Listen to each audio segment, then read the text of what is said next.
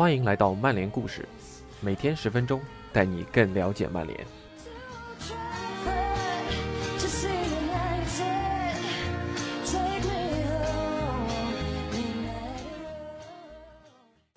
今天的曼联故事继续英超六十星系列。今天我们的主人公是舒梅切尔。最近有些球迷认为，小舒梅切尔已经和他爹差不多强了。呃，好吧，你们开心就好。那今天就让我们跟随 TA 一起了解一下这位传奇门神吧。感谢不懂球专栏 CD 老师的辛勤付出。以下是今天的故事：彼得·舒梅切尔。写下童话和传奇的大块头门将，T.A. 一九九一至九二赛季，曼联选择前往挪威进行季前赛，其中一场比赛在莫尔德球场里只有三千名球迷，他们坐在球场一边的看台上，另一边则是一大片的荒草。福格森邀请了一些随队远征至挪威的球迷到球队下榻的酒店。还让球迷们与几位球员一起喝了几杯啤酒。他向这些球迷们介绍了一位穿着粉红色 T 恤、头顶蓬松金发的二十七岁丹麦人。这是彼得，是我们刚从丹麦签下的守门员。然后福格森拍了拍舒梅切尔，在前英格兰守门员，当时在各大俱乐部作为一对一门将教练的埃伦·霍奇金森的力荐之下，曼联。以创纪录的五十点五万英镑转会费签下了舒梅切尔。霍奇金森当时是这么与福格森说的：“他肯定会成功，把他带回去吧。”担任了二十年曼联主席的马丁·爱德华兹说：“我一直这么说，在我的曼联生涯里，拥有过的两个最好的球员是坎通纳和舒梅切尔。舒梅切尔是足球史上最伟大的守门员之一。”而科克·道格拉斯主演的1958年经典影片《海盗》的主题曲，则变成了专属于舒梅切尔的球迷歌。舒梅切尔，舒梅切尔，哒哒哒哒哒哒。这首歌最开始诞生于埃弗顿的客队看台上。1992年，两名醉酒的曼联远征球迷哼唱的这个调子，后来逐渐风靡一时。舒梅切尔的曼联生涯几乎贯穿了整个90年代。他代表曼联出场三百九十八场的记录，在最近才被德赫亚超越。而纵观曼联队史，在守门员中，只有一九六八年的欧冠功臣亚历克斯·斯特普尼出场次数比他更多。一九九一年，舒梅切尔刚加盟时，曼联还是一支仅仅排名联赛第六的球队；而当他离开时，曼联已经君临欧洲，成为了三冠王。不过，舒梅切尔的确花了不少时间来适应英超的身体对抗强度。福格森回忆说：“最开始有一场与温布尔登的比赛，对手不断冲撞，甚至肘击舒梅切尔，舒梅切尔几乎要疯了，大声喊着‘裁判，喂，裁判！’我看着这个场景，心想他不可能在英超成功的。在他曼联生涯早期，还有另外一场比赛让我印象深刻。”当时舒梅切尔尝试在后门柱接住一个传中球，但他对落点的判断偏差非常大，真是不可思议。在他调整和适应的过程中，的确犯了不少错误。球迷们都在说：“我们这是买了一个什么球员？”不过他的身体条件十分出色，在球门前也很勇敢，还有一脚出色的分配球能力。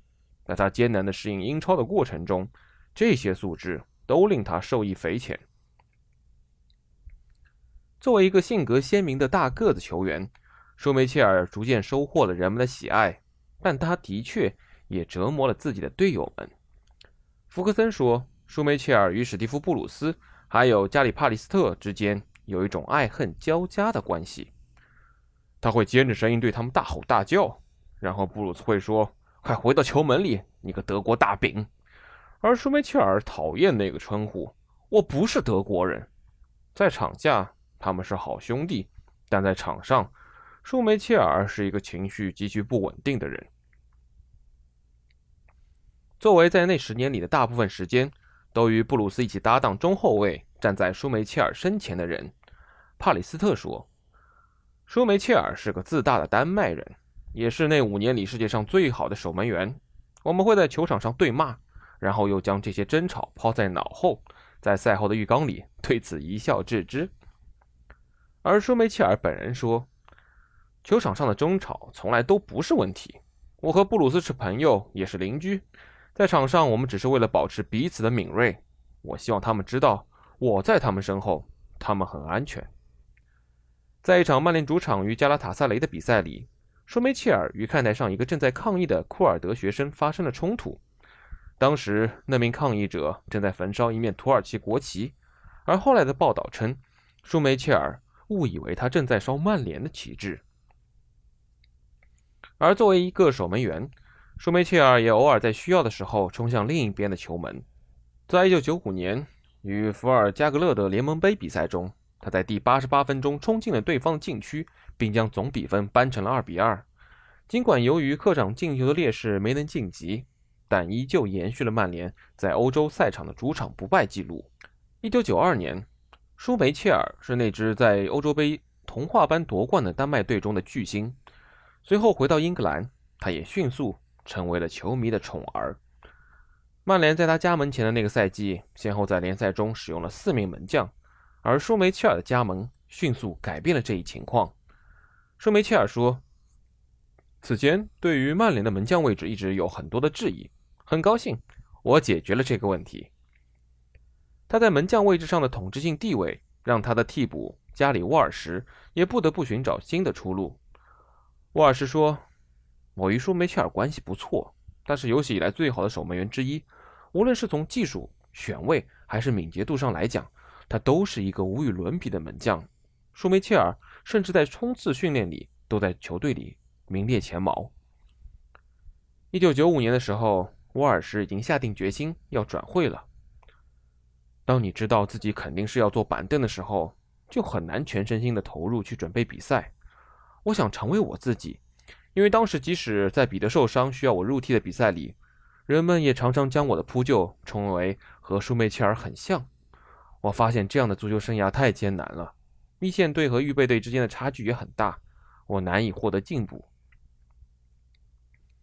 在沃尔什离队后的1995至96赛季，曼联从同城对手曼城签下了他们主力门将托尼·科顿，这是当赛季曼联一线队的唯一一笔引援。然而他也没有获得上场的机会。科顿说。我从来没有真正为曼联上场踢过球，不过我觉得福格森签下我依然是物有所值的。我的到来让舒梅切尔继续提高，最终达到了那个常人难以企及的高度。一九九六年足总杯决赛，曼联击败了利物浦。赛后，福格森走到了科顿身旁，对他说：“我希望你知道自己在球队中承担的角色。你的到来让这个丹麦大家伙继续提高了自己的实力。”科顿当然知道自己的角色，他说：“舒梅切尔就是守门员里的贝利、马拉多纳、克鲁伊夫、C 罗和梅西，在门将领域里，舒梅切尔就是一个艺术大师，甚至可以算是现代足球里最伟大的门将。”因此，当福克森爵士在他的新书里说，在他的执教生涯中只与四位真正的世界级球员合作过，而舒梅切尔不是其中之一时，科顿感到非常的震惊。我只能认为这是他的真实的想法，没有受到彼得离开老特拉福德的方式的影响。而且我还必须得说，我不同意老大的这个观点。舒梅切尔和福格森的关系很不错，他是你能想到的最好的教练了。他会给你时间和空间，给你表达自己的机会。当然，首先你要证明自己，你要展现出你的责任感。如果你没有能力，你就不会待在曼联了。你必须全力付出，然后福格森爵士就会允许你做任何事情，只要你不损害团队的利益。我觉得应该从来没有一个教练像他这样。举个例子，比如说他的脾气，其实他的火爆脾气来自于他的激情。当他对你发火时，你会觉得这是他在针对你，但其实并不是这样。对于福格森来说，他只是必须要说出来，然后继续前进。当福格森说完之后，这事儿就过去了。他不会一天到晚重复这件事情，也不会老是翻旧账。毕竟吹风机也不是每次都管用。舒梅切尔在曼联是无可争议的一号，在曼联效力的八年期间，每年平均都要出场五十次，而他身前的后卫四人组也相对来说非常的稳定。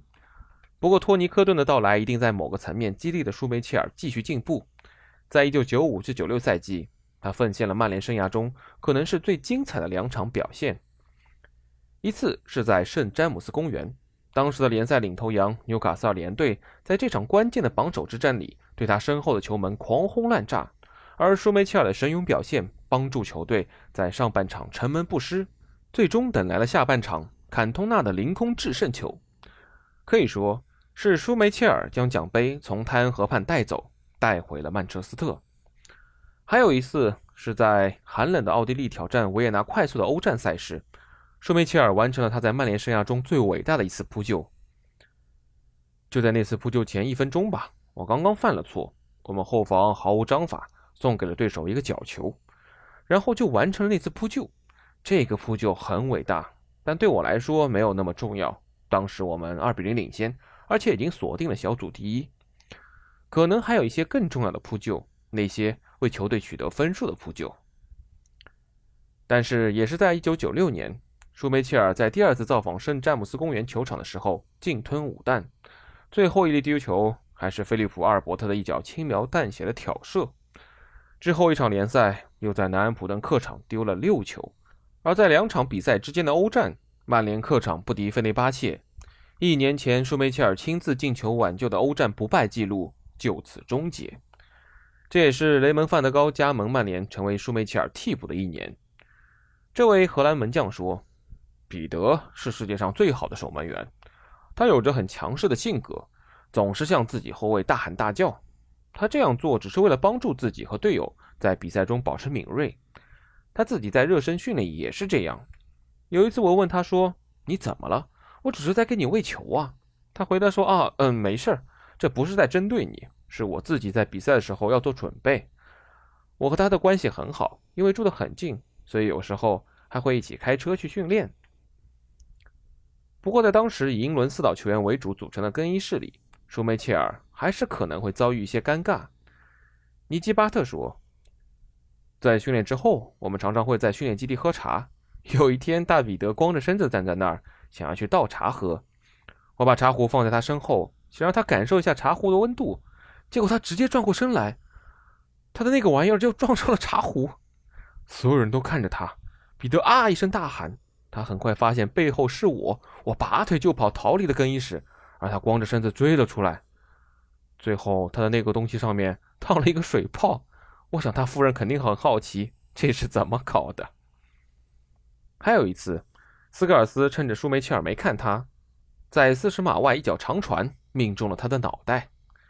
福格森回忆说：“那天舒梅切尔追着斯科尔斯满训练场跑，斯科尔斯应该会成为一个一流的狙击手。”在一九九六年夏天离队的曼联后卫保罗·帕克说。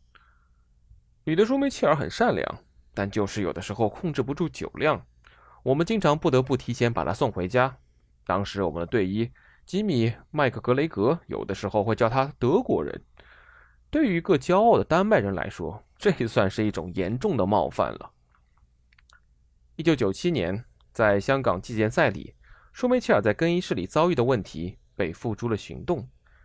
那时候，罗伊·基恩已经对舒梅切尔不满已久。他一直觉得舒梅切尔对自家后卫的喊叫是在球迷面前的作秀。我觉得他这样做的太过了，就好像是要告诉球迷来看看我要对付的人有多麻烦。我不会说我们有多讨厌对方，但肯定不是什么好兄弟。罗伊·基恩说：“那天凌晨两点，舒梅切尔刚喝完酒，然后提议基恩来解决一下他们之间的问题。基恩同意了，然后就发生了一场大战。据基恩估计。”战斗可能持续了十分钟，当时搞出了很多响声。彼得是个大家伙，安迪克尔对此回忆道：“当时我听到走廊里的吵闹声，那时候我在房间里尝试入睡。我去看了一眼，看到罗伊坚在地上翻滚着，在与舒梅切尔搏斗。他们可不是在玩闹。我心想：哦，这是典型的基恩呐。第二天，舒梅切尔戴着墨镜出现了。这种事情。通常只会有一个赢家。对于两人的冲突，布隆奎斯特是这么说的：“舒梅切尔想要成为老大，但最终不得不接受排在基恩后面，成为了老二。有一次在训练里，我和舒梅切尔去抢一个二分之一球，我有些用力过猛，铲倒了他，他怒不可遏，想要打我。那一次几乎真的要变成一次斗殴了。要是真的打起来，我肯定讨不到好。他的个子实在是太大了。”布隆奎斯特跟舒梅切尔说，在他改变态度之前。是不会跟他说话的。这看起来很幼稚，但我真的两周没有和舒梅切尔说话。然后有一天，他朝我走过来，问我过得怎么样。我跟他说，除非他道歉，否则我不会和他说话。我必须得坚持自己的立场。我的队友们也对此表示赞赏。后来，舒梅切尔表示了歉意，我就和他和好了。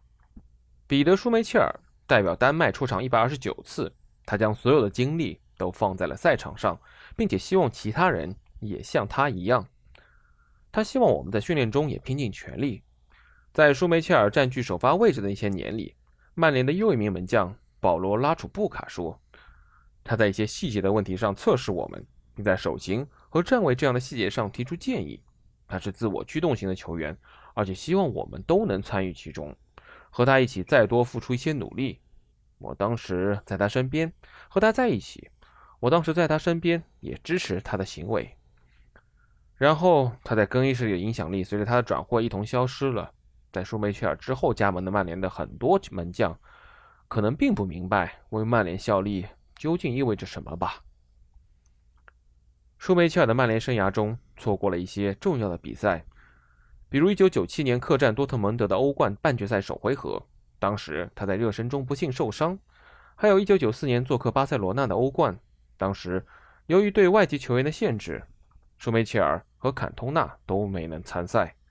又比如，1998年3月，在主场迎战阿森纳的榜首大战，奥维马斯将球打了舒梅切尔一个穿通的同时，也让大彼得拉伤了腿筋。对此，加里内瓦尔说：“那里丢球似乎总结了那支曼联的所有问题。”他还认为，舒梅切尔毫无疑问是一个比范德萨更出色的门将。他是为数不多和两位门将都共事数年的球员。当我进入一线队的时候，彼得已经不仅是一个出色的门将，而是一个更加庞大的存在。他对自己要求极为严格，让所有年轻人都清楚地意识到，要成为顶级球星需要付出多少努力。在训练里，他几乎能杀了我。不过，正是他的这种渴望，让他不断取得胜利。毫无疑问，那些年里，彼得·舒梅切尔就是世界最佳。也是福格森最成功的引援之一。舒梅切尔在拿下了三冠王之后离开了，给曼联的门将位置留下了一段漫长而痛苦的过渡期。从1999年舒梅切尔离开曼联加盟里斯本竞技，一直到2005年范德萨的到来，期间曼联先后使用过九名不同的门将。福格森说：“失去舒梅切尔的损失并不是这么容易弥补的，他是世界上最好的守门员。”他在场上的存在，还有他的个性，对于球队来说，就像是突然消失了一样。舒梅切尔在那个赛季稍早些时候宣布，将在当赛季结束后离开。他说，他认为已经无法再为曼联倾尽全力了。而福格森将曾在曼联短暂效力过，后来在阿斯顿维拉成为主力门将的马克·博斯尼奇视为他的接班人。然而，他并没有成为舒梅切尔的接班人。科顿说。这有点像要街头艺人去皇家阿尔伯特音乐厅取代克莱普顿一样。克莱普顿爵士是二十世纪最成功的音乐家之一，曾获得十八座格莱美奖杯，是目前唯一获得三个摇滚名人堂成就的艺人。举世闻名的皇家阿尔伯特音乐厅，则是伦敦威斯敏斯特区的艺术殿堂。自维多利亚女王在一八七一年为音乐厅开幕后。世界顶尖的艺术家都会在此演出。福格森的确做出了留下舒梅切尔的最后尝试，在巴塞罗那的欧冠决赛后，弗格森邀请舒梅切尔喝了一杯，但舒梅切尔坚持想要在更温暖的环境里踢球。之后，舒梅切尔曾回到英超，加盟阿斯顿维拉和曼城。